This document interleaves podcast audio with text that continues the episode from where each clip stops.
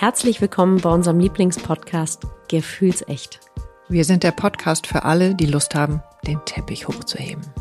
In der nächsten Stunde laden wir euch zu uns an den Küchentisch ein und öffnen mit unserem Gast einen Safe Space, um all das zu erleben, was gefühlt werden möchte. Wir kreieren einzigartige Geschichten und stellen Fragen. Dabei wollen wir mit der Idee aufräumen, dass wir in eine winzig kleine Form passen müssen, um magisch, heilig, würdig und kraftvoll zu sein. Wir sind Kat und Cisa, zwei Frauen aus fast zwei Generationen. Cisa ist Jungsmutter, Schamanin, Tiertelepathin, Partnerin in allen Lebenslangen, Tänzerin und seit über 30 Jahren verheiratet. Und Katinka ist Fischefrau, Mutter von zwei Kindern, geschieden, neu liiert, ursprünglich mal Modedesign studiert und nun seit einigen Jahren in der Kreativbranche. Unsere Themen sind so vielfältig wie die Persönlichkeiten in unserer Gesellschaft. Seit über drei Jahren gelingt es uns sowohl die Freude, die Lust, die Leichtigkeit, als auch den Schmerz, die Trauer und die Angst und Scham zu uns an den Tisch einzuladen. Und das mit einer Mischung aus Tiefgang, Leichtigkeit und Humor. Wir fragen uns und unsere Gäste, wie wir als Frau, als Mann, als Paar leben wollen. Wo stoßen wir an Grenzen? Und wie können wir diese gemeinsam aufbrechen, um gleichzeitig kraftvoll und verletzlich sein zu können? Und jetzt ganz viel Spaß mit unserem heutigen Gast.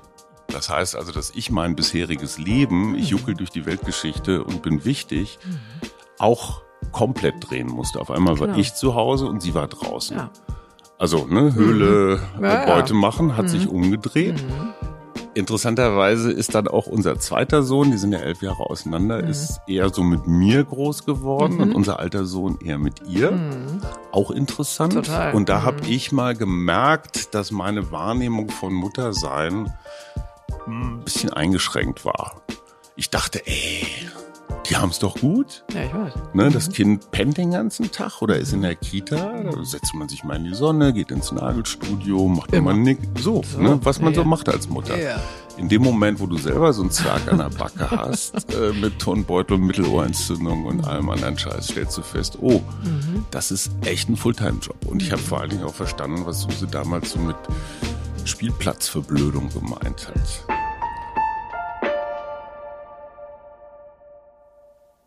Herzlich willkommen an meinem Küchentisch heute hier. Du hast einen kleinen Ausflug gemacht nach Blankenese. Lieber Hajo Schumacher, Ja, hallo. wie schön, dass du da bist. Du bist überpünktlich gekommen. Wir grüßen die Deutsche Bahn. Hammer, oder? Ja, Hammer. mein du hast mir am Biorhythmus ist Ja. durcheinander. Ich bin auch total verwirrt. Äh, Ich war eigentlich schon fertig und dann schriebst du mir, aber ich fasse es gar nicht. Ich bin eine halbe Stunde vorher. Ja. Überpünktlich. Überpünktlich. Also das feiern wir jetzt mal als erstes. Als zweites, ähm, dass du da bist. Ich habe dich äh, in nach Angie's Nightclub. Da hattet ihr Ach, den okay. Live-Podcast. Kannst du das erinnern? Kann ich erinnern, es war richtig lustig. Ja, war ein super da Abend. Warst du? Da war ich. Ah, okay. Na cool. War das deine Unterwäsche, die auf die Bühne geflogen ist? Immer. Ah, Mhm. okay, verstehe. So, genau. ja, war nicht ganz meine Farbe, aber gut. So sorry, das besprechen wir später.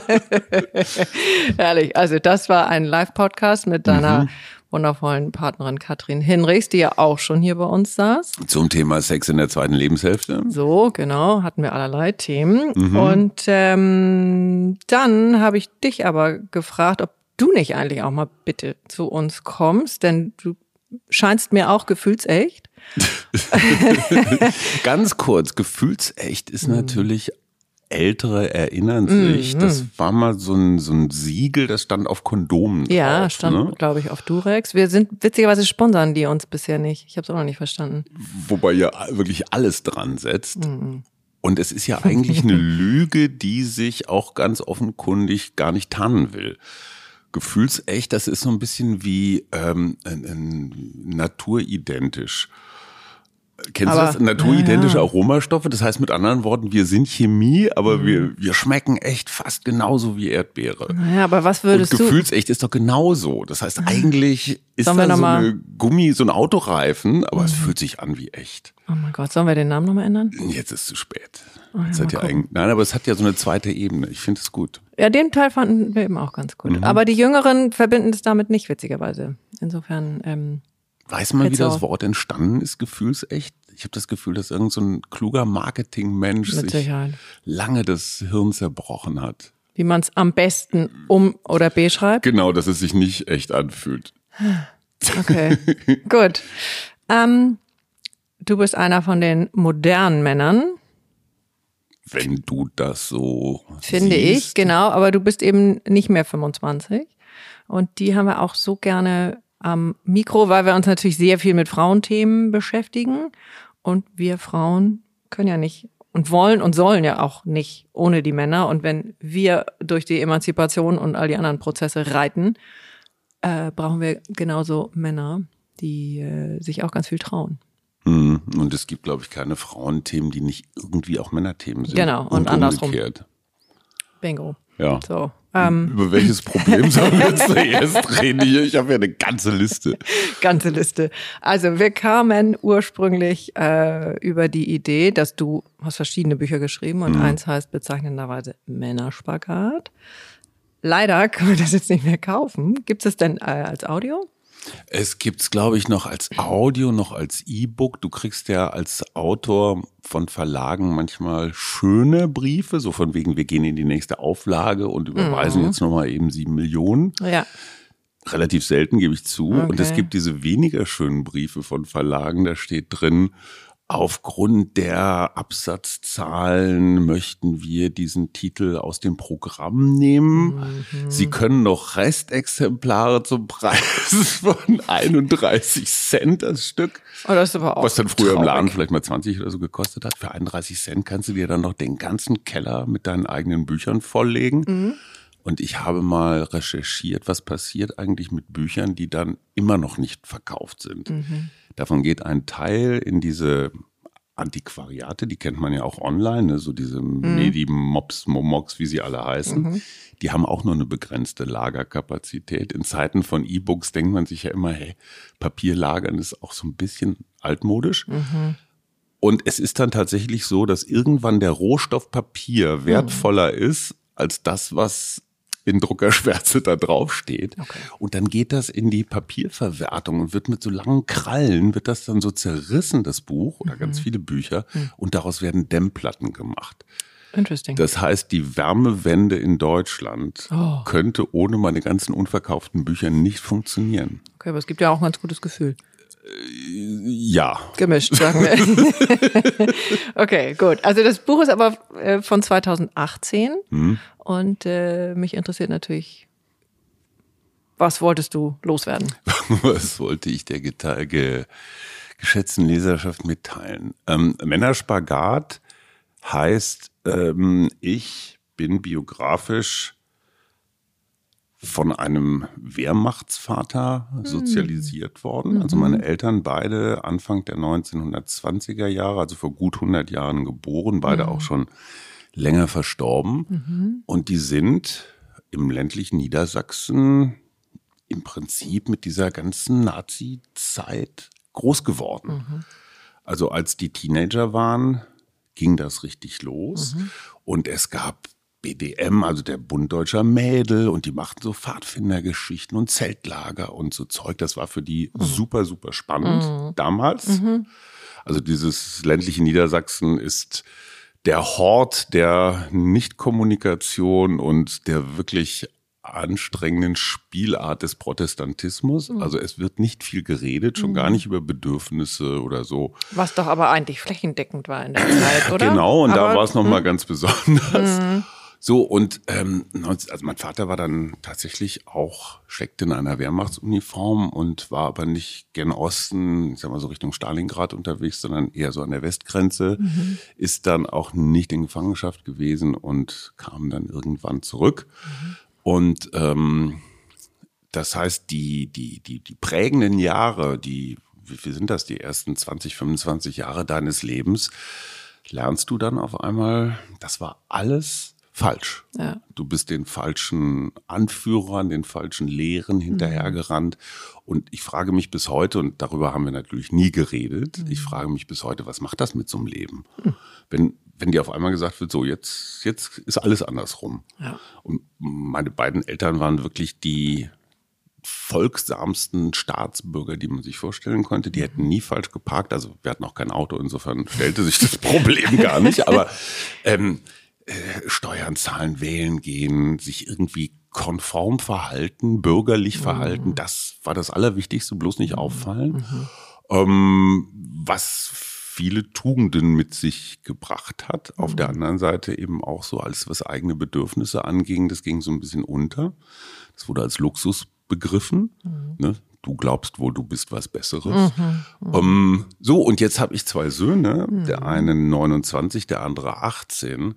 Und ähm, die sind eine völlig andere Männergeneration. Das heißt, du kommst aus diesem sehr patriarchalischen, altmodischen in ein ja, durchgegendertes ähm, äh, Zeitalter, wo die Rollen völlig neu verteilt sind. Das heißt, in meinem Leben, und das ist der hm. Spagat, genau, ne, ja, ja. vom, mhm. ja, fast vom Ersten Weltkrieg bis mhm. heute. Ja. Und äh, viel gelernt. Ja, also nicht nur fast. Also ich freue mich jetzt, dass du das Ganze damit reinnimmst. Also es ist ja sogar noch eben deine Klar. Eltern, deine Großeltern. Ähm, und das sind heute wirklich tolle, tolle, tolle, tolle Themen, finde ich. Wir haben ja eben gerade auch schon gesprochen und ähm, Reinhard Beckmann war bei uns. Mhm. Ähm, und das ist so wundervoll, dass das jetzt, könnte man sagen, viel zu spät, nein, offensichtlich ist jetzt der richtige Zeitpunkt, äh, mhm. wo der ein oder andere sich traut, da den Teppich hochzuheben und zu sagen, okay, also es gibt vielleicht Gründe, ähm, warum ich so bin, wie ich bin, warum meine, äh, meine Rolle so ist oder warum ich mich so benommen habe. Und die hat nicht nur mit mir selbst zu tun, sondern eben auch mit meinen Eltern. Mhm. In dem Fall dann deine, deine Männerrolle. Wobei das Teppich hochheben gar nicht so leicht ist, mhm. weil du weißt gar nicht, was drunter liegt. Nö. Weil, wie gesagt, ich habe mit meinen Eltern. Die haben nichts. Also ganz wenig über die düsteren Jahre, aber auch ganz wenig über Beziehung. Sexualität, solche Sachen gab's. Mhm. Also das passierte mhm. immer irgendwie hinter verschlossenen Türen. Und ähm, war das dann für dich auch so, es fand nicht statt? Och, man kommt ja dann irgendwann in so ein Alter, wo man sich nicht dagegen wehren kann, dass ja. der Körper irgendwie so mit ganz vielen Fahnen rumwedelt und sagt, ey, äh, ja. uh. ganz, ganz spannend so ja. alles. Mhm. Ne, das habe ich mir dann so selbst erschlossen. Ja. Mein Lieblingssatz, wirklich Lieblingssatz meiner Mutter, und das meine ich überhaupt nicht zynisch, verschenke dich nicht an die Frauen. Oh. Ich sehe an deinem erstaunten Blick, das hattest du jetzt nicht erwartet. Nein, aber es gibt besondere Sätze, ja. Verschenk die nicht an die Frau. Da, da ist so viel Schönes drin. Ähm, also zum Reflektieren meine ich jetzt. Danke, ja. Mhm, ähm, weil ich musste jetzt sofort überlegen, wo ist jetzt das Schöne? Mhm. Das Schöne ist, es macht einfach so Fenster auf, in eine andere Art zu denken oder in eine andere Art von, von Prioritäten, das meine ich. Also es ist schönes Denkfutter. So, ja, und wiederum. Was, was könnte sie gemeint haben? Ja, so ein Anstoß, mhm. äh, wieder dieses, ach, da komme ich her. Mhm. Und ich glaube, ohne dass ich meiner geschätzten Mutter zu nahe treten will, es war so ein bisschen die Angst, so, ja, an die Falsche zu geraten, mhm. die dann das mühsam zusammengesparte Reihenhäuschen womöglich, dass die scharf darauf ist ja. oder so. Also das, das Ökonomische spielte eine unglaubliche Rolle für meine mhm. Eltern. Und das kann ich wiederum auch nachvollziehen. Mein mhm. Vater war der Erste, der eine höhere Schule besucht hat. Das heißt, die mhm. ganze Familie hat zusammengelegt, damit der Junge mhm. feste, ordentliche Schuhe hat. Ja. Damit er sich eine Bahnfahrkarte da mhm. von der Provinz Richtung Oldenburg leisten konnte. Und dieses Gefühl, die ganze Familie legt zusammen und ich mhm. bin der Auserkorene. Ja, äh, auserkoren ist so, ist die positive, mhm. ja, vielleicht aber auch der Verdammte, mhm. um jetzt endlich hier gesellschaftlichen Aufstieg zu mhm. schaffen. Und jetzt, ich weiß, das ist ein großer Sprung, wenn ich mir jetzt überlege, die jungen Männer, die aus Afrika oder dem Nahen mhm. Mittleren Osten nach Deutschland oh ja. kommen, mhm. Das ist doch so ähnlich. Ja. Die werden auch losgeschickt von ihrer mhm. Familie. Alle legen zusammen und hoffen, dass es dieser eine schafft, ja. um dann allen irgendwann mal ein besseres Leben zu ermöglichen. Mhm. Das ist eine ganz schöne Bürde für einen jungen Mann. Ja. Naja, also die wollen stolz sein. Ja, Eltern wollen irgendwie stolz sein.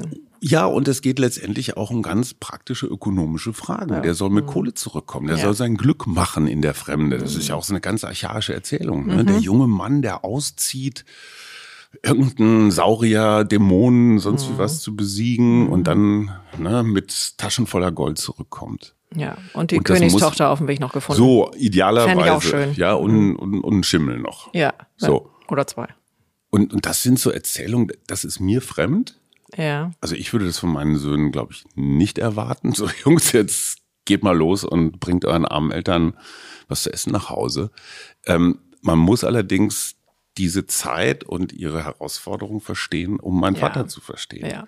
Und ja, der hatte einen sehr eigenen Umgang mit Geld. Ne? Also Licht aus, Wasserhahn aus, so diese Mikrospar-Fimmel. Na, macht mein Vater heute auch noch.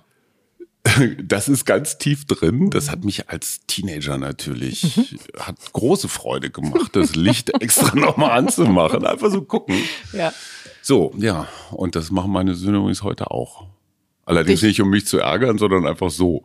Ja. Ja, Weiß man nicht. Licht kann man ja besser, da muss man es ja auch nicht ausmachen, wenn man es den ganzen Tag anlässt. Auch so. Oder über eine App steuern. Ja, genau. Weiß ich nicht, warum die das nicht gemacht haben.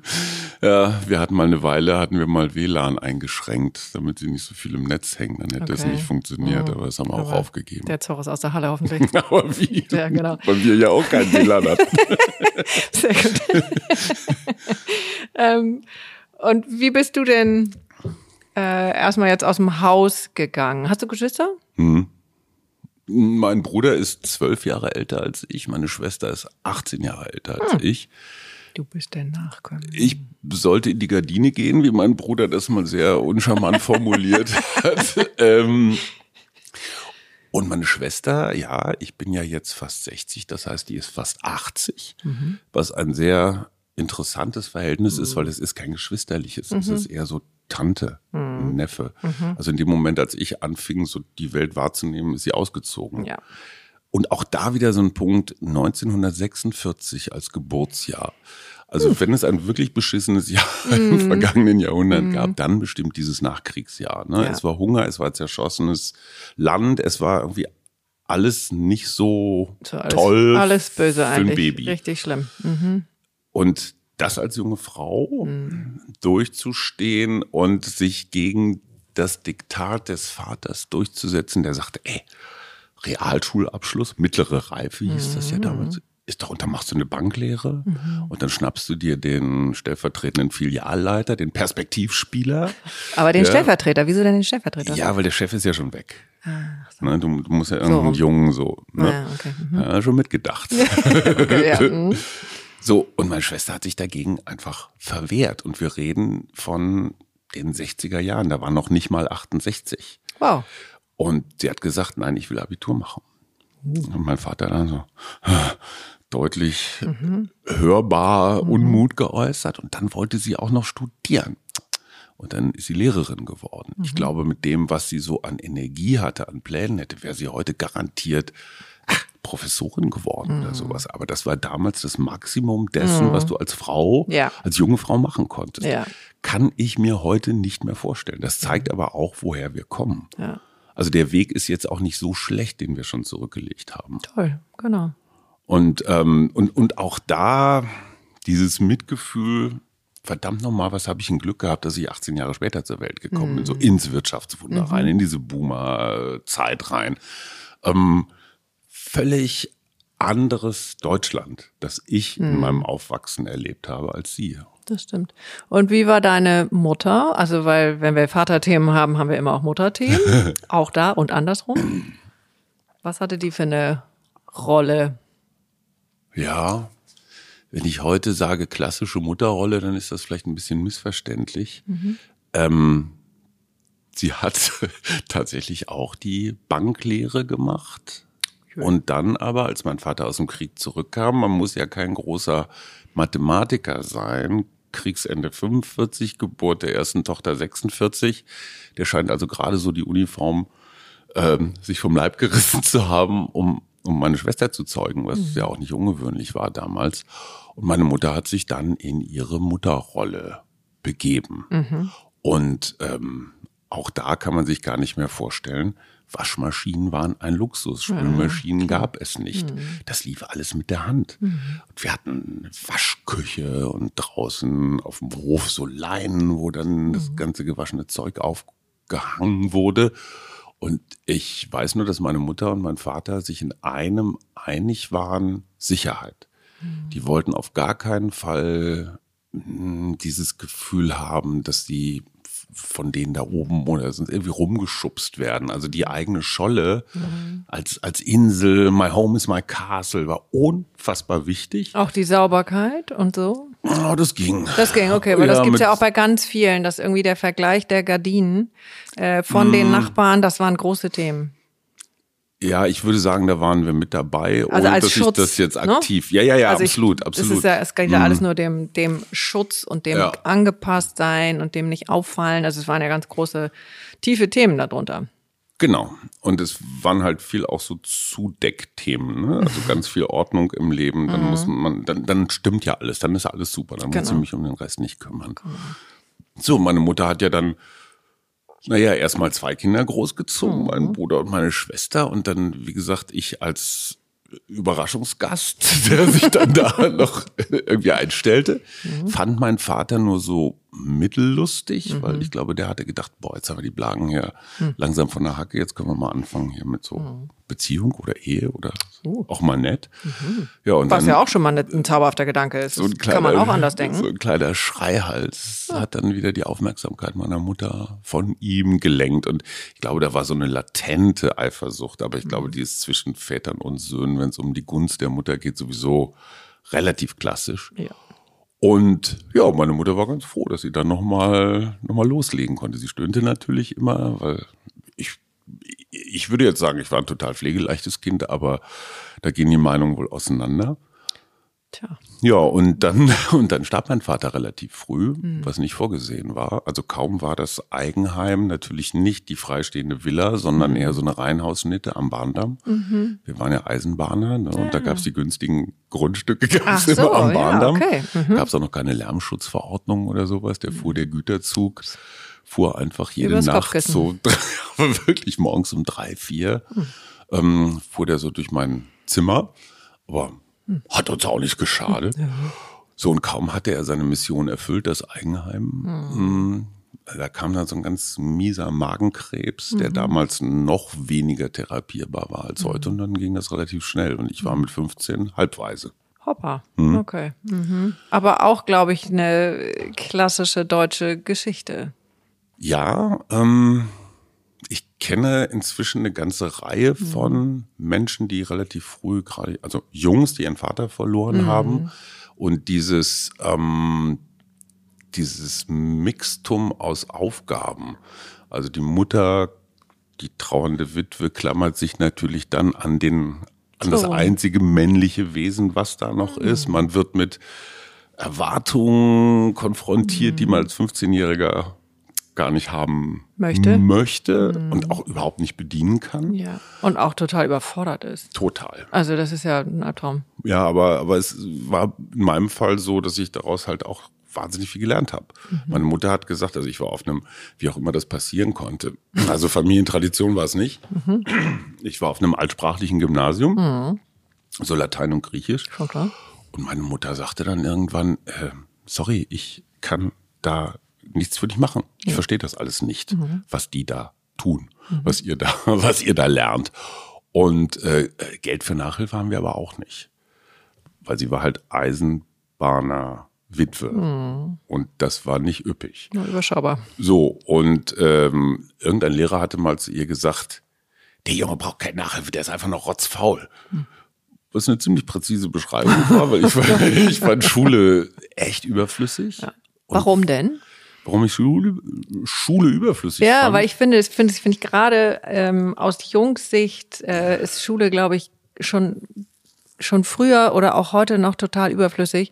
Und ich bin ja auch eine Jungsmutter und ich finde es einfach nur trostlos, weil ich das Gefühl habe, die die Jungs werden nicht erreicht. Die Mädchen passen sich ein bisschen besser an und die sind mhm. so ein mhm. bisschen braver. Mhm. Aber so wie Jungs wirklich ähm, gestrickt sind und was die brauchen, mhm. äh, das ist überhaupt nicht zu vergleichen mit Mädchen. Und das finde ich einfach dramatisch, ähm, dass das bis heute die Jungs nicht erreicht werden. Häufig ja erst nachher, wenn sie aus dem Haus sind, wenn sie aus der Schule sind, wenn sie im Studium sind oder in welchen Ausbildungen auch immer, völlig egal. Äh, aber da geht's häufig erst los, dass die sich erreicht fühlen. Und ähm, mhm. das finde ich einfach trostlos. Also bei mir war das so, dass ich halt außerhalb der Schule meine, Genau. meine Kreise hatte. Ja. Das war der Sport.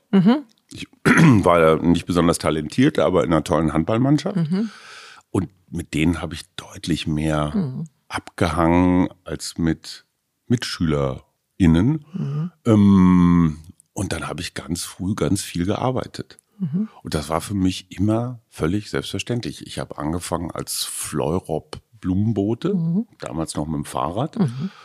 Auf dem Dorf? nicht, Nee, in Münster. Ja, gut, so. okay, die einen sagen so. Also, Ja, ja, nee. Mhm. also Münster hat diese überschaubare Größe, dass du eigentlich alle Wege mit dem, mit dem Rad machen kannst. Das Problem ist, Münster und sein Wetter ist nicht besonders radfreundlich, weil du hast ab, ich würde sagen, Ende September ein halbes Jahr lang immer Gegenwind, immer Nieselregen.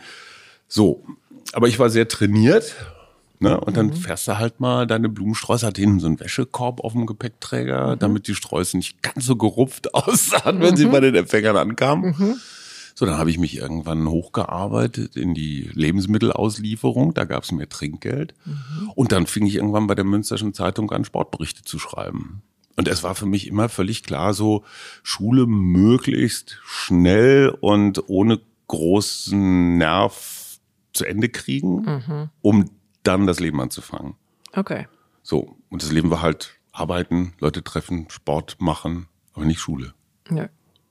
Und hattest du da schon so ein Fable fürs Schreiben? Oder kam das auch viel später? Äh, der Weil du mit erste- den anderen Dingen beschäftigt Der warst. erste Mann, der erste Ehemann meiner Schwester. Ich glaube, man tut ihm nicht Unrecht, wenn man sagt, meine Schwester hat sich den Erstbesten geschnappt, um von zu Hause wegzukommen. Mhm. Ist ja auch normal, ne? was damals selbstverständlich war. Und wir reden von einer Dreizimmerwohnung, die keine 80 Quadratmeter hatte. Vater, Mutter, drei Kinder. Von wegen jeder ein eigenes Zimmer. Mhm. Nee, nee. Und meine Schwester wollte da einfach raus. Verstehe ich bestens. So, und dieser Mann war damals schon Redakteur, auch bei der Münsterschen Zeitung. Und ich habe dann als Knirps immer so seinen Namen gesucht. Habe natürlich null verstanden, über welche Stadtratsgeschichten äh, er da geschrieben hat, aber ich fand das toll. Und der hat mir immer zum Geburtstag und zu Weihnachten so selbst gebastelte Zeitungen geschenkt. Ne? So ein kleines Kreuzworträtsel drin und irgendwelche, der konnte wahnsinnig gut zeichnen, irgendwelche Karikaturen und so Kram. Und ich habe dann brutal zurückgebastelt, habe dann den Otto-Katalog und die hört zu so zerschnitten und irgendwelche Collagen gemacht und ich fand das total super. Bin mir bis heute nicht ganz sicher, ob es nicht doch der Klebstoff war, der mich So high gemacht hat. gemacht hat und nicht ans Schreiben. Und dann habe ich mich irgendwann, also wirklich die Geschichte, ich erzähle sie so gerne, weil sie so bizarr ist. Gegenüber vom Verlagsgebäude der Münsterschen Zeitung liegt das Theater in Münster. Ich war natürlich im Theater Jugendring, ne? Der, den zerbrochenen Krug kann man nicht häufig, kann man nicht häufig genug unbedingt. gucken. Ja. So, und dödelig wie ich war, äh, war ich um 19 Uhr, ausnahmsweise pünktlich, aber das Stück begann erst um 20 Uhr. So, und weil direkt gegenüber die Münstersche Zeitung lag und ich sowieso immer schon mal, so bin ich da einfach mit 14, glaube ich, reinmarschiert und habe gesagt, ich würde gerne mit einem aus diesem Sportressort reden. Das wiederum war ein Mann, der auch damals üblich mit sechs Flaschen Warsteiner zum Dienst kam. Der Ja. kam immer mit so einer Plastiktüte, die klöterte und man wusste, da waren sechs Flaschen Bier drin. Das war Zum so Frühstück. Nö, man kam ja immer erst mittags äh, äh, bei der Regionalzeitung. Das war ihr zweites Frühstück. Und Kette geraucht? Aber wie? Ja. Also das, das zentral, ich, ich sehe hier gerade deine Hundenäpfe. Das war die Minimalgröße eines Aschenbechers damals. Du hattest Alter. wirklich so Wagenräder auf dem Tisch. Also wir haben einen großen Hund. Mhm. und nur filterlose, ne? Also so Ja. Sachen, die heute echt unter das Betäubungsmittelgesetz fallen würden. Mhm. Und ja, da wurde auch einfach wahnsinnig viel gesoffen. Abends mit den Setzern dann, ne, wenn die ersten Bahnen da durchsausten, dann wurde Skat gespielt und dann gab's auch schon mal die kurzen zwischendrin und dann ging man morgens so, keine Ahnung, halb zwei oder so ordentlich beschwingt nach Hause.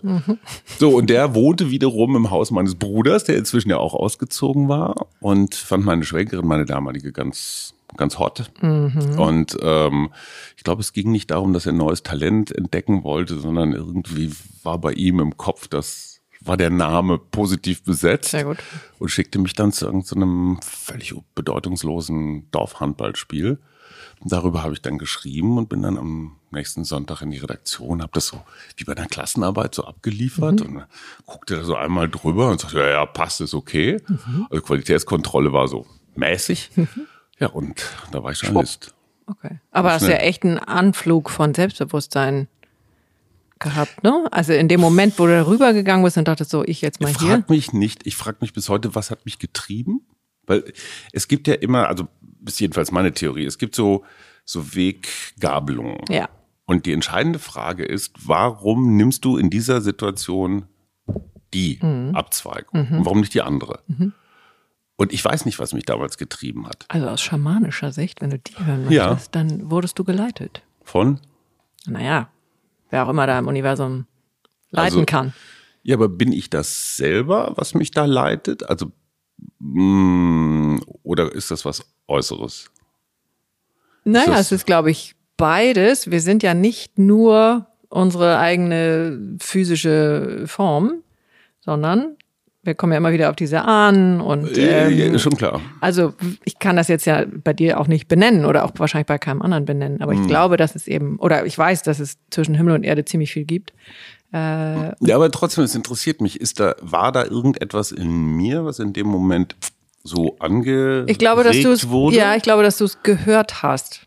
Oder gefühlt hast oder wie auch Hm. Ja, immer. das auf jeden Fall. Deine Füße haben Ja. dich da ja hingebracht. genau. Die hätten ja auch sich irgendwie am Kiosk noch eine Cola kaufen können oder Absolut. sonst was. Ja, ja, Doof ja. gucken oder was kann man da alles machen. Kann ich super, ja. ja.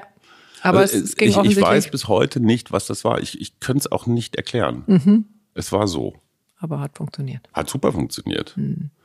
Und, und seitdem bin ich, also diese, diese Weggabelungssituation finde ich total spannend. Mhm. Warum so und warum nicht anders? Oder hättest du vielleicht einen Tag später anders reagiert? Mhm. Fahrradkette. Ja, genau. Hm. Und gab es noch weitere von diesen? Weggabelung? Mhm. Naja, heiratest du oder nicht? Mhm. Meine bezaubernde Gattin wollte nie heiraten und wollte nie Kinder. Suse Schumacher kennen wir auch schon. Genau. Shoutout an dieser Stelle. Danke für deine Geduld, Schatz.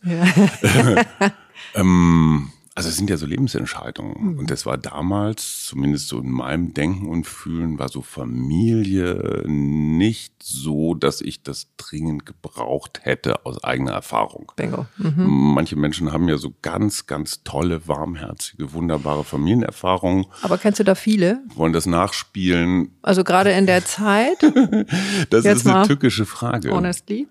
Ich würde sagen, mit zunehmendem Lebensalter und zunehmender Lebenserfahrung weißt du die ein oder andere süßliche Geschichte zu enttarnen. Mhm, richtig zu deuten. Das heißt, dieses, ach, wir sind so glücklich Mhm. und ach, und das ist alles so toll und, und, und. Früher glaubte man das, Ja. Mhm. dass das wirklich so war. Irgendwann dann hat man kapiert, hm, es ist eher so eine gesellschaftliche Konvention. Man Ja. Mhm. erzählt sich das, weil sich das so gehört. Naja, weil es ja auch Sicherheit gibt. Ja, man braucht halt so eine Erzählung. Ähm, Ja. Aber die Leute bleiben ja auch in ihren Systemen. Jein. Also jetzt heute natürlich nicht mehr ganz so, aber ja. Also, äh, wie gesagt, Familiengründung war für mich jetzt nicht zwingend. gar nicht oben. Nö. Ja. Ich wollte Karriere machen, ich wollte durch die Weltgeschichte juckeln, ich wollte ein riesentoller Journalist werden, Preise gewinnen und also Zeug. Ja, cool. Mhm. So ganz der ganz normale Wahnsinn. Ich war ja dann auch hier in Hamburg. Ich hab's ja, ich habe den Absprung aus Münster geschafft. Ja, Wahnsinn. Wie Ja. kam das?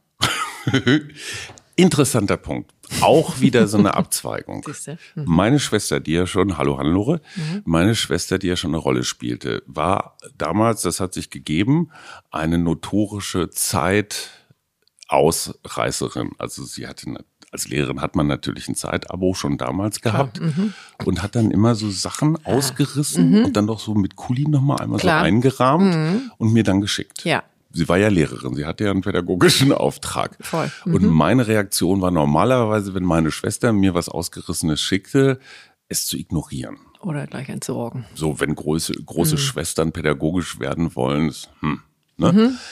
Und in diesem Fall schickte sie mir ein, wirklich nur so eine, so eine 20-Zeilen-Meldung, Deutsche Journalistenschule in München, ähm, Aufnahme oder Annahmefrist läuft noch, wer sich bewerben will und so weiter. Hätte ich normalerweise weggeschmissen, habe aber damals schon meinen Volontärsvertrag bei der Münsterschen Zeitung unterschrieben. Ich war schon Volontär, obwohl ich nur Abiturient war. Normalerweise haben sie Münster, Studentenstadt, hatten natürlich ganz viele ja. Germanisten, mhm. Politikwissenschaftler, das, mhm. so wie ich auch, so äh, nutzlose Geisteswissenschaftler, die wollten ja alle Journalist werden. Mhm. Und ich als Abiturient hatte, weil ich mich da schon so lange ähm, in der Provinz bewährt hatte, hatte diesen Volontärsposten bekommen und war gar nicht so glücklich damit, weil ich war auf einem Außenposten. Ich weiß nicht, ob dir der Ortsname Emstetten was sagt. Not really, nein. Es ist ungefähr genauso, wie es klingt. Mhm. Logistikstandort, also einfach nicht schön. Ja, da sind die Abenteuer. Mm, nee, mhm. eben nicht. Das mhm. sind keine Abenteuer und da hätte ich als Volontär dienen müssen und hätte dann so, naja, Kleingarten, Schützenfeste, so Kram mhm. und fand das nur mäßig sexy und kriegte dann von meiner Schwester halt diesen Ausriss aus der Zeit und habe mich dann tatsächlich, das war zwischen den Jahren, so Weihnachten, Neujahr, habe dann eine Bewerbungsreportage geschrieben. Damals arbeitete ich auf dem Bau. Ähm, drei, vier Monate im Winter. Und das Thema war irgendwie sowas, ähm, Gastarbeiter fahren nicht nach Hause über Weihnachten, sondern sind ganz allein und einsam in der Fremde. Mhm. Also bisschen so griechischer Wein oder Jürgens, ne? So, so vom, vom Sound her. Und hatte natürlich aus dem Bauwagen, wo ich jeden Morgen um sieben Uhr saß und mit großer Verblüffung sah, wie diese Männer, gestandene Männer aus vielen Nationen, ähm, einfach nur heißes Wasser mit Rum getrunken haben, was sie Tee nannten. Mhm. Das war aber einfach zur Hälfte mhm. purer, billiger Alkohol. Aldi-Rum. Mhm. Und den haben die sich aber einfach da seit Jahren reingeknallt, um diese Arbeit in der Kälte mhm. unter widrigsten Umständen durchzustehen. Ohne Familien. Ohne Familien. Mhm. So, und ich hatte also Anschauungsmaterial, sogar mhm. echtes. Mhm. Und habe mir dann halt da so eine Reportage einfallen lassen und bin dann tatsächlich angenommen worden. Ah. Also München statt Emstetten. Oh. Und der damalige Chefredakteur der Münsterschen Zeitung hat meine Mutter noch angerufen, die, die, äh, die Witwe und sagte, also der Junge. Überreden Sie den Jungen, oder? Äh, ja, der soll doch hier bleiben. Also wir ja. passen auf ihn auf, dass er nicht mhm. hier irgendwie unter die Räder kommt. Mhm. Ne, also man wird höchstens Alkoholiker, Frühalkoholiker, wenn man als Volontär auf dem Land arbeitet. Mhm. Nein, und München und diese große Stadt und da ah, kommt er unter die Räder und, und so weiter. Mhm. Was für meine Mutter fand ich toll, eigentlich noch so ein Push war, so von mhm. wegen, also wenn der Kerl so, mir so komisch daherkommt mhm. und sagt, mhm. mein Junge kriegt das nicht gebacken. Vielleicht sollte er dann doch in die weite Welt gehen. So, und ich hätte ja auch sagen können, ach komm, München ist mir mhm. alles zu komplex. Ich bleib jetzt mal so hier weit. bei meinen Kumpels mhm. und Familie und so. Mhm. Auch wieder so eine Weggabelung, wo ich gesagt habe, ey, mhm. im Zweifel ins Abenteuer. ja, und dann war ich statt in Emstetten in München. Mhm. Und der Journalistenschule muss man einfach mal fairerweise sagen, ähm, ist dann eine relativ sichere Bank, weil gar nicht wegen der Ausbildung, aber du kriegst halt irre viele Kontakte. Mhm. Ne? Die Lehrer kommen von der Süddeutschen, damals von der Abendzeitung, vom Bayerischen Rundfunk, vom ZDF wenn du dich nicht ganz dumm anstellst, kriegst du da auch irgendwo ein Praktikum mhm. und dann mhm. bist du halt drauf auf dem Karussell. Mhm. Das ist, naja, das ist von Emstetten aus schwieriger. Da, da ist der Weg zum Karussell weiter. Ja.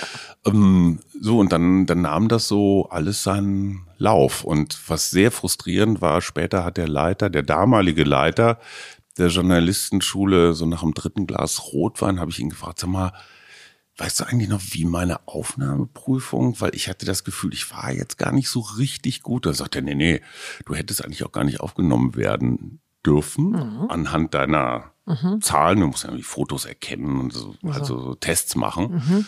Aber wir fanden dich putzig.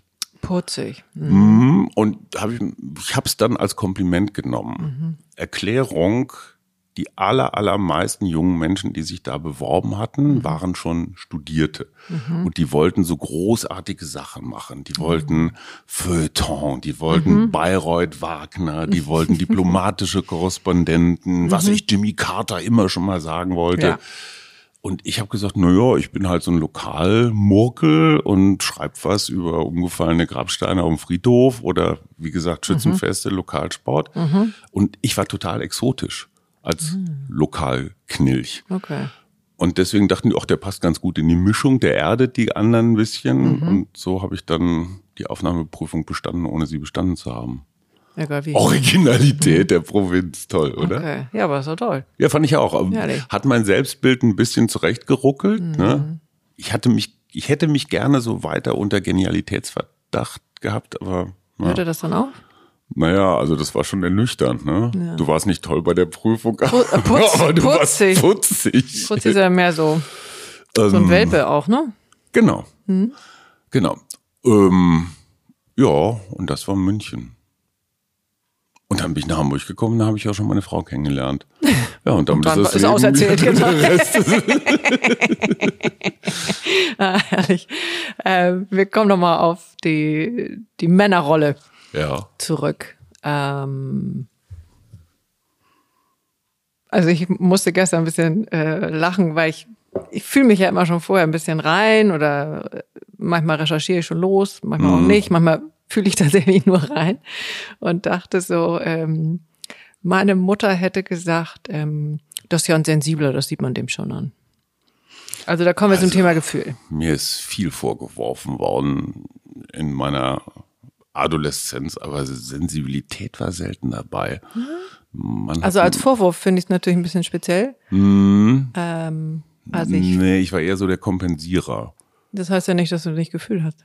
Oder schon, Schon früh klar, Gefühl hattest. aber ich habe das mit aller Macht irgendwie niedergeknüppelt. Oh, das, Also entweder, entweder eine extrem feinfühlige Mutter, Mhm. also aber ich hätte damals so, oh, der ist sensibel, hätte ich, glaube ich, auch als Beleidigung fast, also als unmännlich wahrgenommen. Mhm. Genau. Mhm. Ich wollte so der harte Hund sein, ne? so der Handballer, der Reporter, der dahin geht, wo es weh tut, der naja, auch dieses komische Leisten, Mhm. ne, so, wenn es weh tut, noch einen Meter, Mhm. Überstunden, was ist das?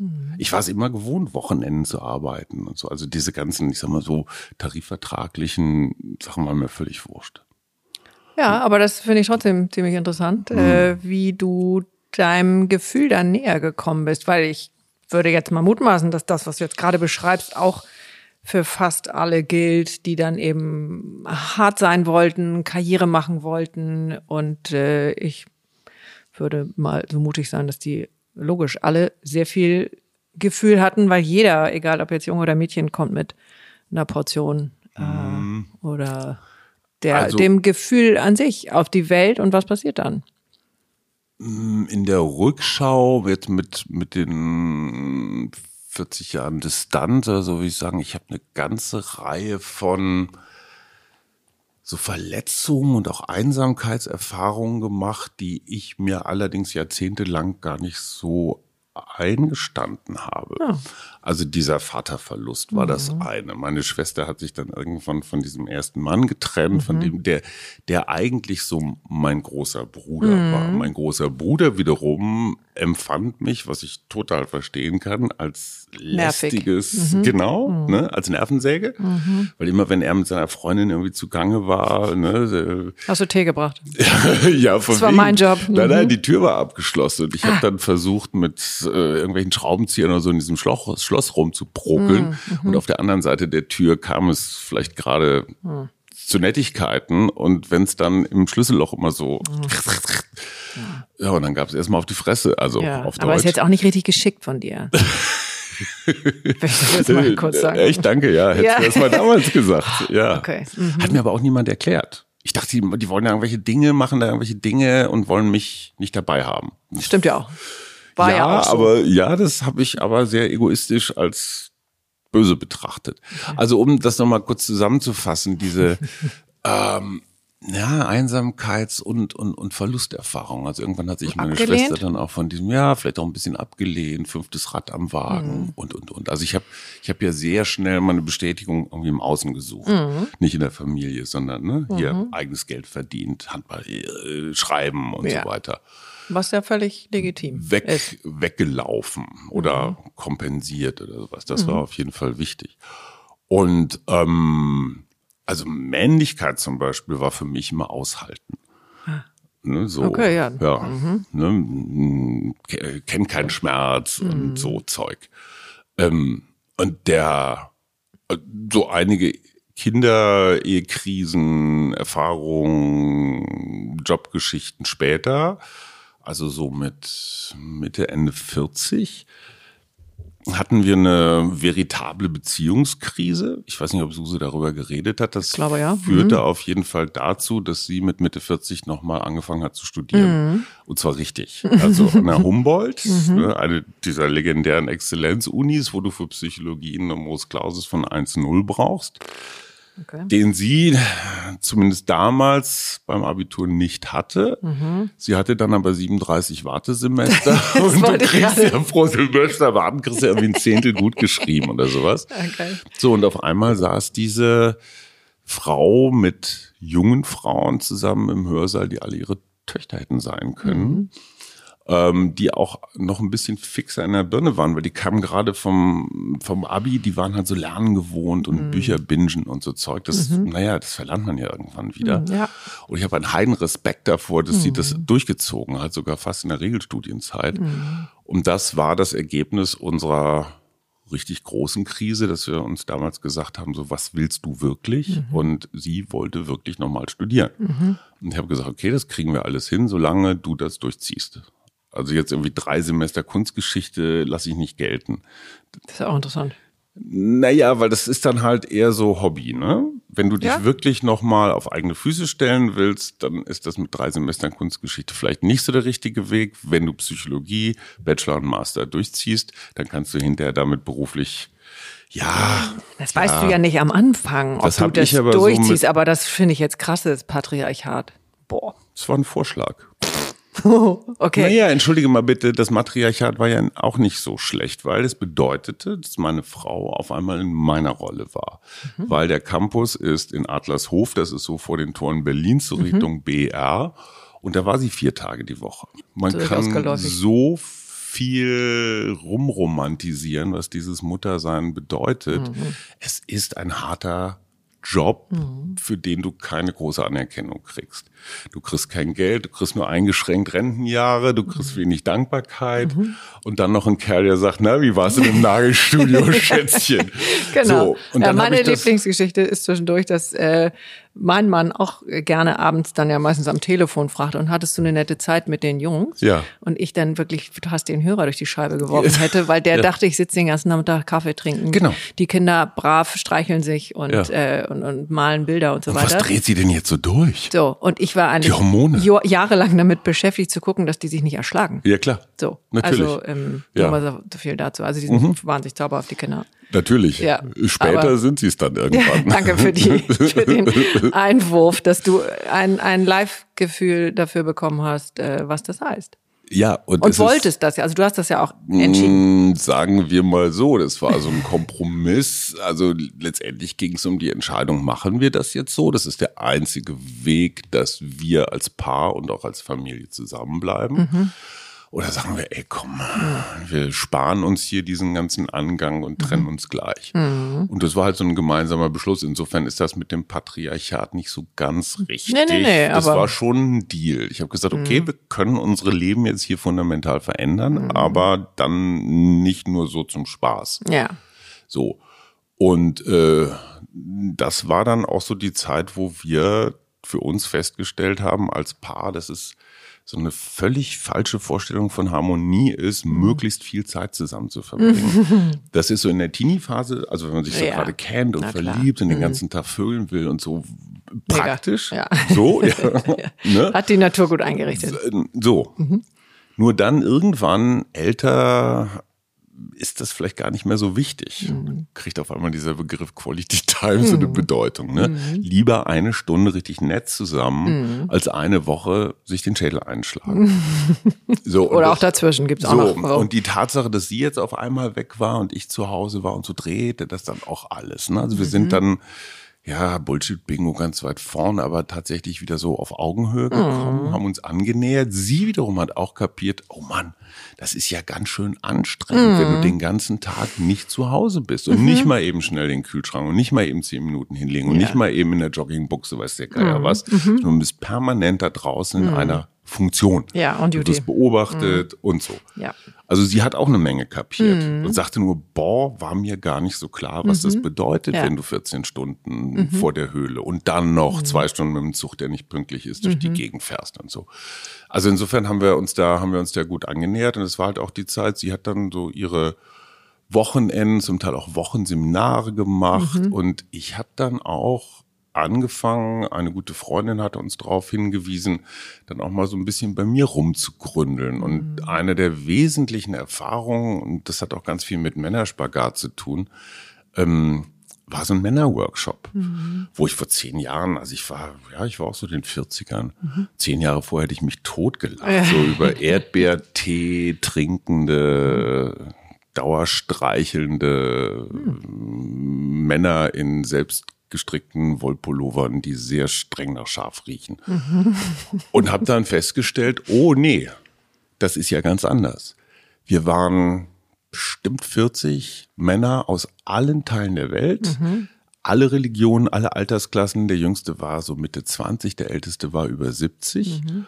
Und äh, wir waren in Tschechien, in den Wäldern.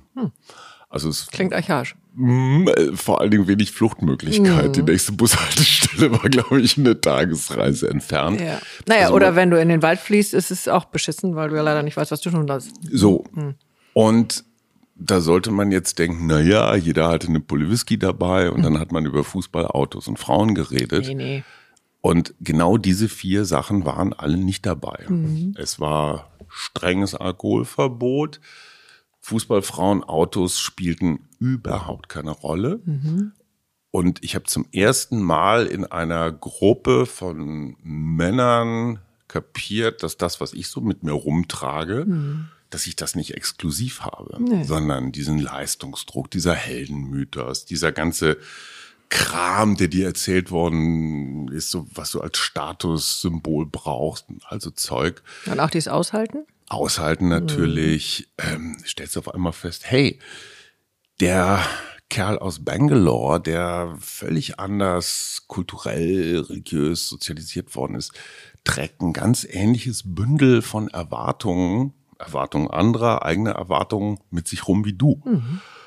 Und der entscheidende Schritt, und den würde ich bis heute äh, als, als wirklichen Gamechanger bezeichnen, war, dass ich mein Männerbild, das bis dahin immer vom Rivalen ausging, der Pavianfelsen. Ne? Also du musst irgendwie andere kalt machen, um weiter nach oben zu kommen oder Bündnisse schließen, wie auch immer. Aber es geht immer darum, den Pavianfelsen weiter raufzukommen. Also es geht auch, glaube ich, immer darum, einen Feind zu haben. Ja, Ne? Weil das finde ich Ja. so urarchaisch, männlich. Ähm, und das, lass es, la- lass es uns Rivalen nennen. Auch das kann man evolutionsbiologisch natürlich erklären. Die Männchen rangeln ums Weibchen. Ähm, so und das Wort vom Schwanzvergleich ähm, kann man ja auf ganz viele Bereiche übertragen, ne? ob das Job ist oder wer hat das dickere. Auto oder oder. Ne? Das war dann auch die Zeit, wo ich unbedingt noch Marathon laufen musste, um zu zeigen, ne, pff, pff, macht mir doch nichts. Mach ich mit links. Mhm. Ne? Genau, wenn es weh tut noch, äh, dann fängt es gerade erst an. Ich halte sie aus. So. Ähm, und weg vom Rivalen hin zum Bruder. Ei, Einfach ei, ei. nur zu kapieren, ey, der andere hat's auch nicht leicht.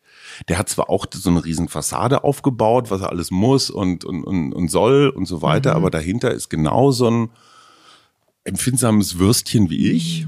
Und ähm, wenn ich früher in eine Kneipe oder zu einem Abendessen oder irgendwo in einen Raum gekommen bin, wo andere Männer sind, habe ich früher immer so gescannt, so, wo sind die Alphas, ne? Wem, wer macht hier einen dicken und wo könnte ich eventuell noch einen dickeren machen? Ach so. Also immer diese Rivalität, also Ja, der. Pavianfelsen praktisch, ne? Äh, Du lädst Suse und mich zum Abendessen ein und da sind zehn andere Paare oder so. Dann hätte ich früher diese Männer alle durchgescannt, so in diese Kategorie so Lappen, Alpha, ne? Und, und vielleicht nochmal so zwei, drei dazwischen, die man noch nicht sofort einschätzen kann. Das ist wahnsinnig anstrengend. Du kommst dann in so einen Raum rein und bist sofort unter diesem Leistungsdruck. Du kriegst auch gar keine Luft mehr, also ich krieg gar keine mehr. Sagen wir so, bei Frauen ist das ähnlich, glaube ja, ich. ja, äh, Weil ich Suse sagt, natürlich gibt's auch so, so diesen Zickenvergleich, ne? So, was weiß ich, wer ist dick, wer ist dünn, äh, Ja. so. Oder wer hat jetzt hier Chanel-Fummel an und so. Ähm, und das einfach zu lassen, was auch damit einherging, dass sich Teile unseres Freundeskreises neu sortiert haben. Ja, also ja. Mhm. wir die neu sortiert haben. Ähm, jetzt versuche ich in so einen Raum reinzukommen und die anderen als Brüder zu Mhm. kapieren. So von wegen, ich hab's nicht leicht und du hast auch nicht leicht. Und würdest du sagen, dass deine ähm, familiäre Situation, dass du deine Geschwister oder dass du da auch dieses Gefühl hattest, du hast Rivalen? Klar. Also weil wir lernen ja dieses Beziehungsmuster Klar. eben auch schon Ja. zu Hause, weil ich kann das super gut äh, erinnern, das habe ich auch schon ein paar Mal im Podcast gesagt, dass ich, egal in welche Gruppe ich komme, Mhm. ähm, dass das so, also ich, in der ersten Sekunde denke ich sofort, oh mein Gott, hier sind ja nur irgendwie Assis, so ungefähr, oder Mhm. Idioten oder irgendwas. Heute, weil ich jetzt mir deutlich näher bin Mhm. und ich meine Themen kenne, ist es an Sekunde zwei bin ich da, wo du das beschreibst. Mhm. Also mit diesem, boah, das ist ja total nett, Wahnsinn, wie viele nette Leute oder spannend oder die hat ja irgendwie einen tollen Schal oder der Mhm. hat ja irgendwie geile Schuhe oder was weiß ich. Ähm, also da kommt sofort mein, mein Interesse durch. Mhm. Also eben eher neutral, aber ich mache das eben in meiner Herkunftsfamilie fest, jetzt nicht, weil ich so schlau bin, sondern weil es natürlich therapeutisch auch so erklärbar ist, dass wir das da lernen. Absolut. Also ich glaube, klar, unter, unter Geschwistern lernst du natürlich auch, Hm. dich durchzusetzen in der Gunst, äh, oben zu sein. Und ich finde es irre, irre, irre entspannend, diesen Perspektivwechsel vom Rivalen Mhm. Ja. zum Bruder. Ja. Mhm. Da wirst du hier und da mal enttäuscht, weil das kapieren die anderen natürlich nicht automatisch. Ähm, in, inzwischen wirklich, ach, man kann schon fast sagen, Freund Björn Süfke hat ein Buch geschrieben, ist Männertherapeut, Bielefeld. Ähm, ja, ich wusste, das ist ein sicherer Lacher wie Emstetten. Ähm, Björn hat ein wirklich tolles Buch geschrieben, Männerseelen. Also der kümmert sich um Jungs, die irgendwie so stecken geblieben sind. Ne, so Frau ist abgehauen und die sagen, wieso? Ich habe doch immer alles richtig gemacht. Ich war doch immer da. Ich habe doch immer die, keine Ahnung was, die Heizung repariert und bin Ja. mit ihr immer dahin gefahren, wo sie wollte. Und ja, und diese Jungs sind schon auch sehr tief verstrickt in dem, was Björn als frühe Gefühlsabspaltung bezeichnet, dass schon kleine Jungs im Kindergarten mitkriegen, ähm, das ist keine gute Idee, wenn ich jetzt hier Gefühle zeige. Also Genau. Gefühle außerhalb von Wut, Gewalt, laut sein. Aber leise Gefühle haben bei Jungs nichts zu suchen. Das gilt leider fast noch heute, so wie früher. Problem, sagt Björn jedenfalls, überwiegend sind die Menschen, die in der kleinen Kinderbetreuung arbeiten, also Kita, Grundschule, sind Frauen. Und es ist ja völlig klar, dass Frauen und Mädchen irgendwie einen anderen Anderes Bonding. Link haben. Ja, also die, die, die Lehrerin wird für ein Mädchen als Vorbild oder als große Schwester oder Mutter oder was auch immer angesehen. Und wenn die das so macht, dann mache ich das auch so. Die Jungs stehen so ein bisschen hilflos daneben und sagen, okay, ich bin nicht Frau. Ähm, aber sie haben kein, kein männliches Gegenüber. Vorbild, sondern sie definieren sich immer nur über, ich bin nicht Frau. Ja, ich ich bin weiß. irgendwie anders. Ja, ja, das ist ein großes Thema. So, schwierig, ähm, auch nicht so ohne weiteres zu lösen. Wir sind in dem Moment mit unserer Gleichberechtigung wirklich einen Schritt weiter, wenn Männer sich in irgendeiner Runde am Grill mit anderen Männern völlig selbstverständlich als Erzieher, Kindergärtner, Grundschullehrer outen können. Ja, bitte. Und die umstehenden Ingenieure, Immobilienfuzis, Investmentbanker, Journalisten und so weiter sagen, hey, toll, Hätte ich auch gern gemacht. Hätte ich auch gern gemacht. Hab's Gut, leider das- nicht geschafft, Ich es ich nicht mutig- geschafft. Ich musste Jurist werden. Das reichte nicht. So. Ich war nicht mutig genug. Du musst so, so. viel Mut haben dafür, das heute zu tun. Ja, aber heute hast du immer, glaube ich, noch ne, zehn Männer stehen um Grill. Einer sagt, ich bin Ingenieur, ich mache Software und Mhm. so weiter. Und einer sagt, ich bin Erzieher. dann gucken die anderen so ein bisschen skeptisch und sagen, hm, für mehr hat's Mhm. nicht gereicht. Schon schwach. Ist der schwul? Ist der Pedo? Was soll das? Oder beides. Mhm. Oder beides. So, also da glaube ich, gelten die alten Stereotype noch ganz viel. In dem Moment, Mhm. wo männliche Erzieher äh, gesellschaftliche Anerkennung kriegen, Mhm. die ihnen zusteht. Die kriegen ja auch nicht die Erzieherinnen, by the way. So. Da sind wir noch an einem ganz anderen Thema. Nächstes das, Fass. Nee, nächstes Fass, hast, hast du völlig recht, nur ich, so, Ja. geht's, so geht's überhaupt schon mal los. Und da Ja. kann ja mal jeder sich selber oder auch jede sich selbst kritisch befragen. Würdest du den Mann daten, der Erzieher ist, oder würdest du nicht vielleicht doch lieber den Rodeo-Reiter nehmen? So. Ja. Also ist eine Altersfrage. ja, auf Also jeden, mit auf jeden 25 ähm, hätte ich auch den Rodeo-Reiter genommen. Mhm. Äh, heute würde ich den Erzieher nehmen. Fall. Ja, Blöd. nur wenn der Erzieher immer noch 25 ist, Ja. dann hätte er dich gerne vielleicht als 25-Jährige. Das weiß So, nicht. Mhm. egal. Auf jeden Fall dieses, dieses Männerseminar diese Woche in den Wäldern Mhm. Tschechiens, wo ich echt auch so mit langen Zähnen hingefahren habe. Ich gesagt, Was soll denn der Scheiß? Na ja, gut, okay. War das deine Motivation? Naja, ich Oder hat ein bisschen deine Frau dir Typen- das zu Ostern geschickt? Mm, Nee, ich kannte den Typen, der da die, äh, die Leitung hatte. Mhm. Das ist so ein Neuseeländer, der ist so ein bisschen unterwegs, so wie du. Mhm. Der war so bis Mitte, Ende 40, war der irgendwie ein, ein hoher Manager und hat Mhm. dann irgendwann kapiert, ich bin ja mit ganz falschen mm, Rastern unterwegs. Ich Mhm. möchte das als nochmal neu machen. Und hat sich dann, ja, eher so einem bisschen spirituelleren Bereich Mhm. zugewendet. Und der ist inzwischen auch schon, boah, bestimmt über 70, sitzt, verlässt sein Neuseeland, also jetzt auch gerade seit Pandemie nicht mehr.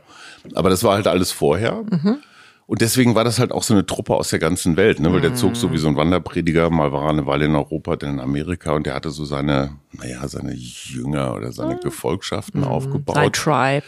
So, und da dachte ich, Mann, ey, Tschechien, das ist von Berlin aus wirklich Ja. äh, mit dem Interregio relativ schnell zu erreichen. Und wenn es ganz, ganz fürchterlich ist, ist es auch seit na- nach einer Woche wieder vorbei. Aber die anderen sind tatsächlich dann aus Indien, aus USA, aus Australien angereist, nur für diese Woche. Cool.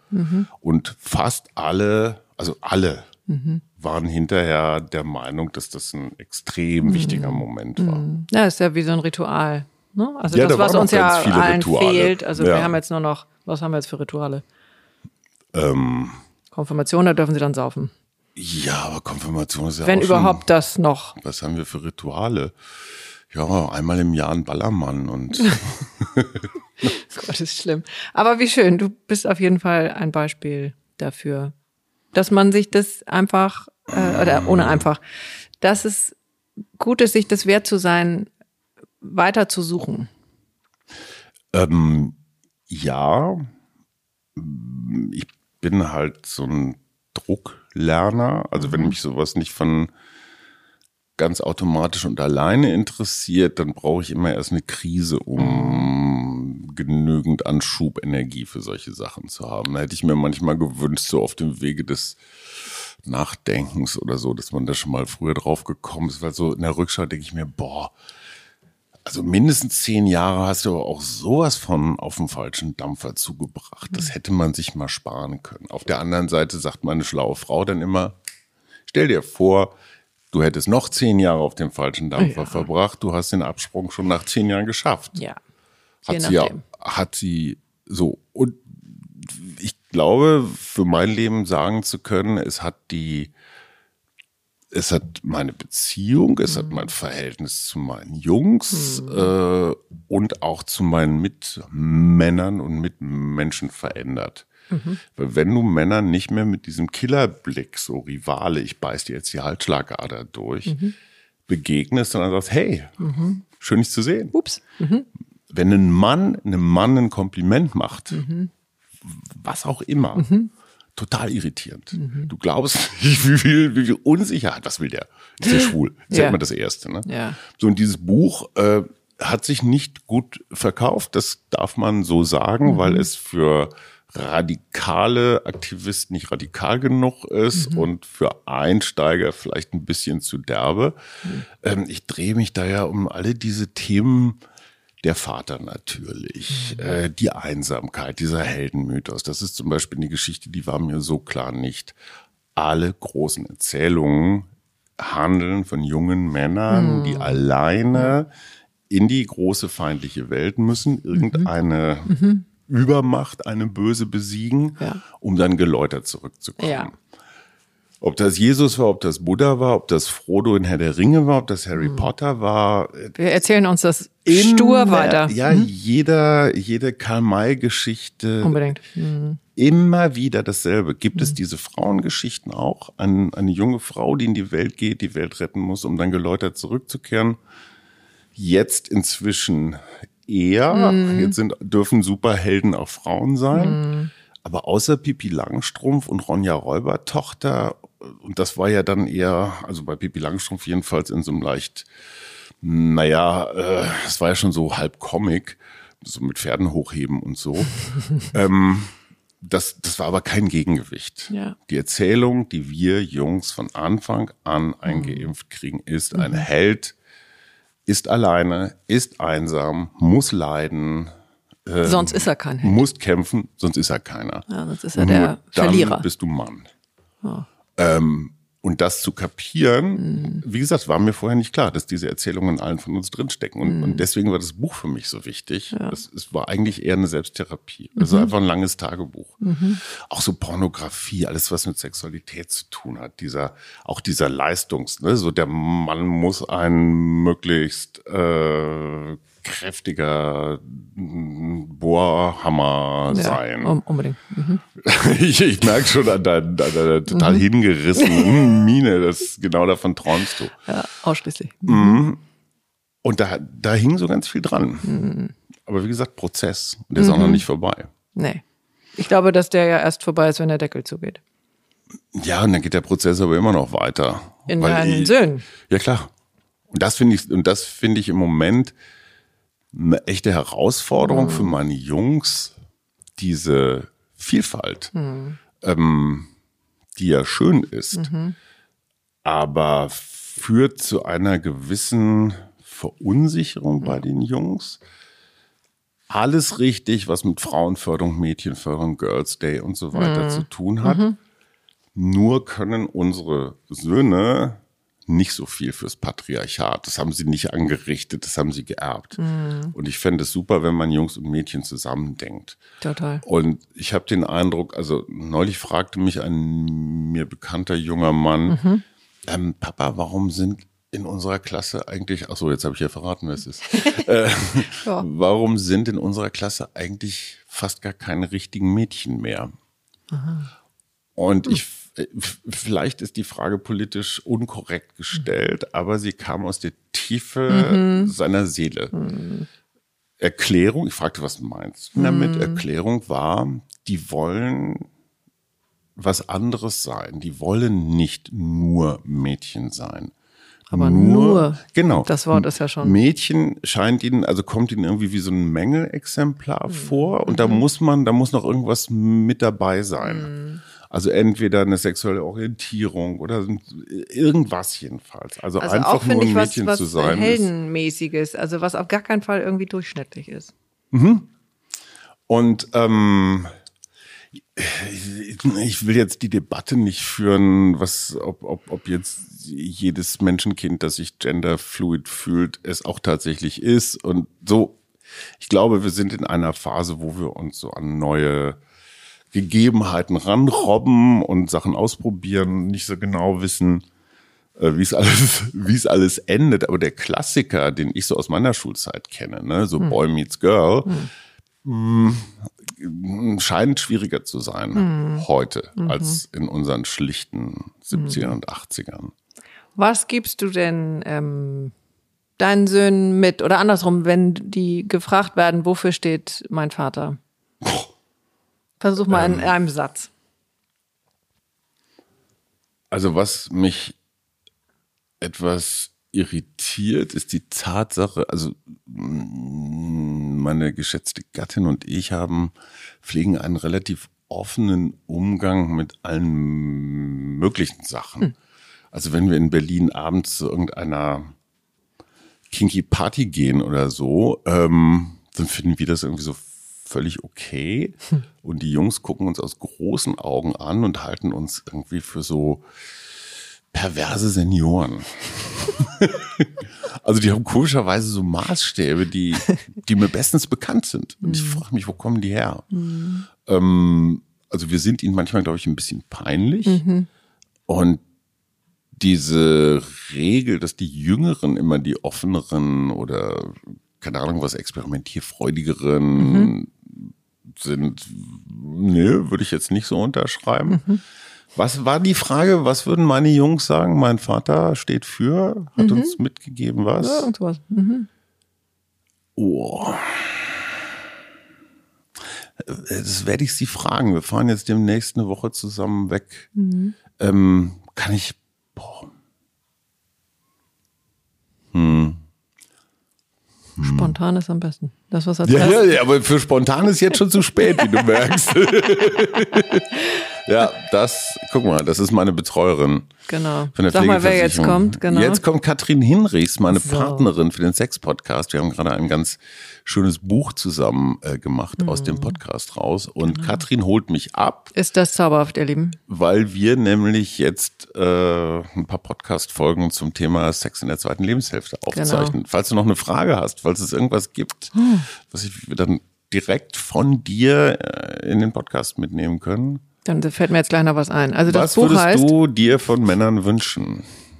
Was würde ich? Also jetzt so generell, jetzt nicht im konkreten sexuellen Kontext, sondern so generell, was Erotik-Sachen angeht, was dir in deinem vergangenen Leben bislang irgendwie gefehlt hat oder dich genervt hat.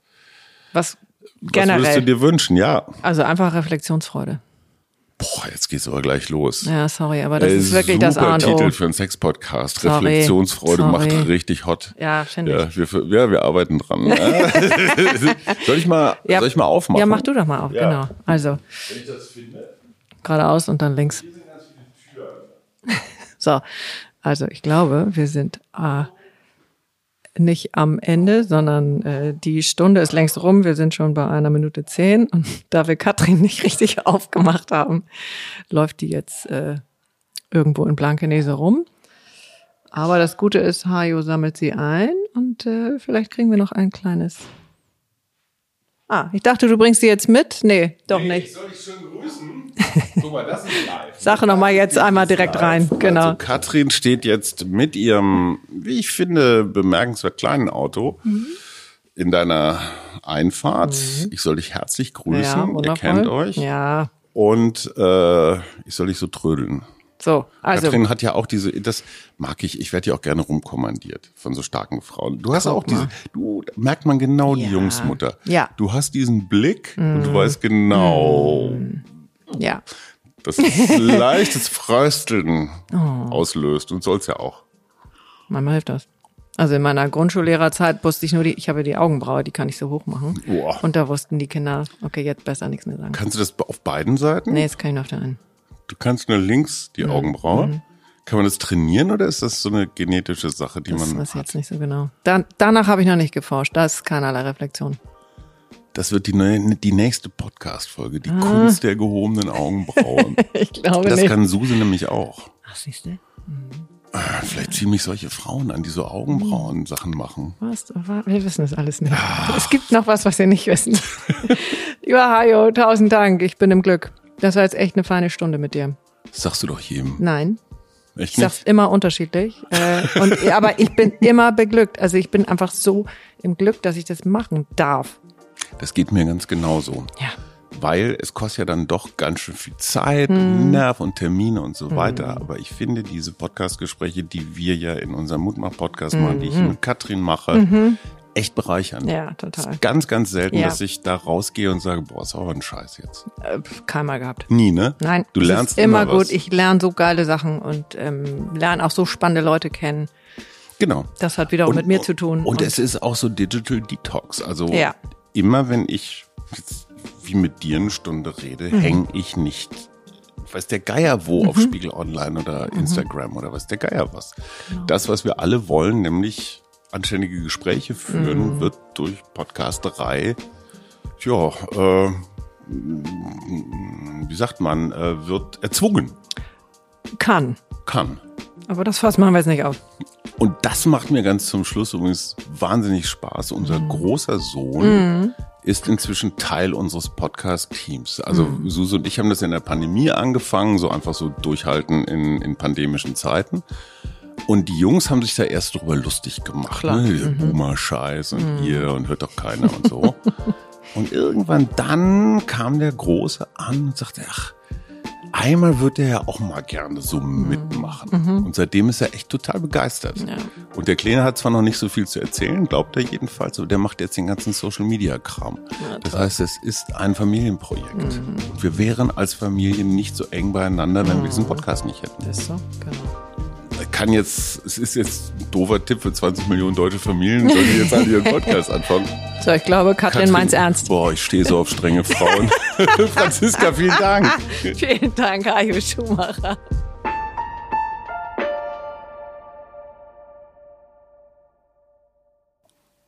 Und noch ein kleiner Nachsatz für alle, die Lust haben, sich außerhalb von dieser Stunde mit uns auszutauschen. Wir sind präsent auf Instagram. Unser Account heißt Gefühlsecht mit UE unterstrich Podcast. Und wir machen auch regelmäßig das, was die Magie, die hier jetzt gerade im Gespräch entstanden ist, teilen wir regelmäßig in Get-togethers mit Hörern, Zuhörern und unseren Gästen. Und mehr dazu findet ihr auch auf unserer Instagram-Seite gefühlsecht unterstrich Podcast. Und wir freuen uns, wenn ihr uns beim Gelingen des Podcasts unterstützt. Dafür haben wir euch ein PayPal-Konto eingerichtet mit dem Namen Gefühlsecht mit UE.